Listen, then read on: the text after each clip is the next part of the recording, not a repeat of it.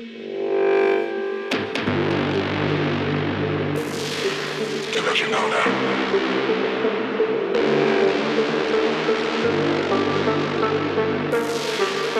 you know now?